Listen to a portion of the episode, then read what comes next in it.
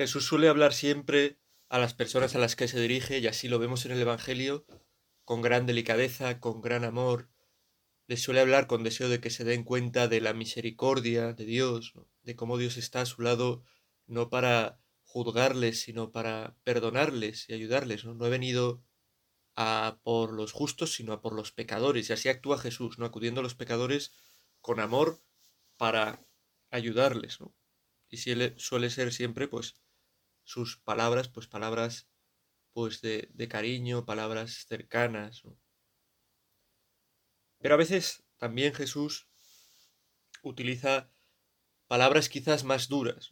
A Jesús no le tiembla la mano ni el pulso a la hora de denunciar cosas que hacen un daño terrible al hombre, ¿no?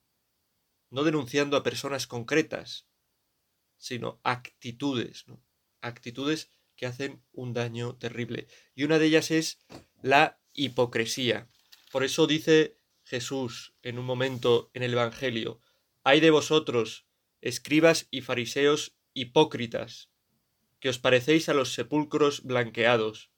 Por fuera tienen buena pinta, buena apariencia, pero por dentro están llenos de huesos de muertos y de podredumbre.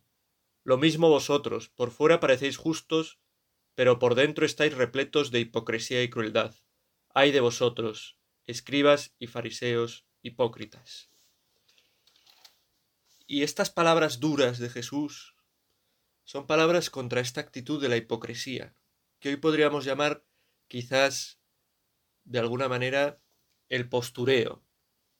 Nosotros no estamos ninguno exentos de, de poder caer en esto de ser hipócritas, de dar una imagen hacia el exterior distinta a lo que realmente somos.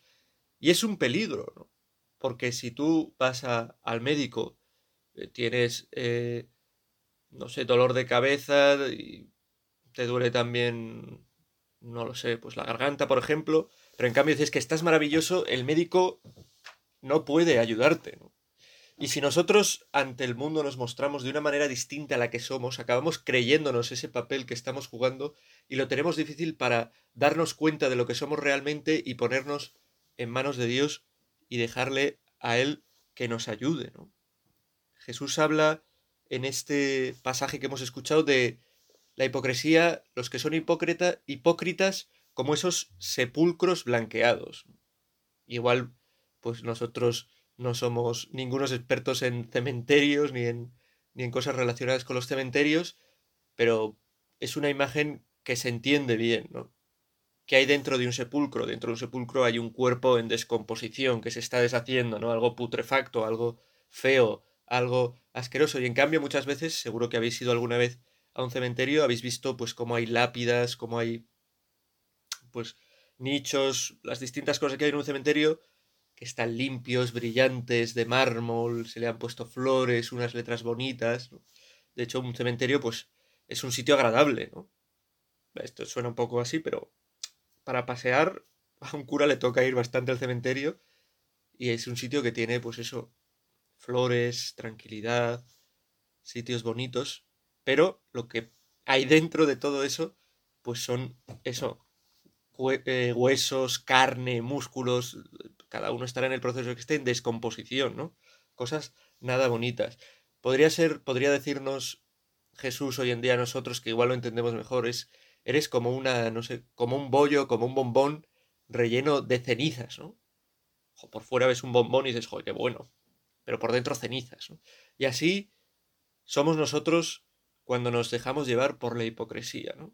Que aparentamos ante el mundo ser súper geniales o, lo que sea, y en cambio nuestra realidad es otra, ¿no? No es que no tengamos cosas buenas, sino que por la hipocresía no nos fijamos en esas cosas buenas que tenemos para potenciarlas, sino que intentamos dar una imagen distinta de lo que somos al mundo para ser aceptados, valorados. El mundo de las redes sociales es un mundo lleno muchas veces de hipocresía de gente que busca pues la imagen bonita, ¿no? Que busca este perfil, fíjate, joder, que viene salido en esta foto, ¿no? Que, que retoca las fotos, que hace pues cosas así, ¿no? Y eso es una imagen de la hipocresía es lo más exterior, ¿no? pero la hipocresía peor es la interior, la de intentar ocultar nuestro pecado, la de intentar ocultar lo que somos y así no ponernos delante de Dios con lo que somos para dejar que Dios nos transforme, nos salve. Lo hemos dicho al principio, Jesús viene no a por los justos, sino a por los pecadores. Nosotros no podemos dárnoslas de justos porque no lo somos. No podemos intentar mostrar que todo es maravilloso en nuestra vida porque no es verdad. Y cuando mostramos también la miseria que tenemos, nuestro pecado, cuando lo reconocemos, no se trata de en público decir los pecados que tenemos, pero sí de ser conscientes de los pecados que tenemos, de nuestras limitaciones y de ser humildes. Cuando seamos así y oímos de la hipocresía, es cuando Jesús, que quiere a los justos, que quiere salvar a los justos, perdón, que quiere salvar a los pecadores, se acerca a nosotros, Y podemos sentir en nuestra, en nuestra vida su presencia, Puede, puede pensar uno, yo por qué no siento la presencia de Dios en mi vida. No tendrá que ver con que te das un poco al postureo, con que eres un poco hipócrita, con que eres como esos sepulcros que por fuera son brillantes y limpios, pero por dentro estás podrido y no quieres darte cuenta de eso y poner eso delante de Dios para que Él lo toque, para que Él lo salve y para que sientas su presencia. No serás como un bombón que es muy bonito por fuera, pero que por dentro tiene algo pues que no, que no te gusta mucho, ¿no? Cenizas o yo qué sé, lo que sea.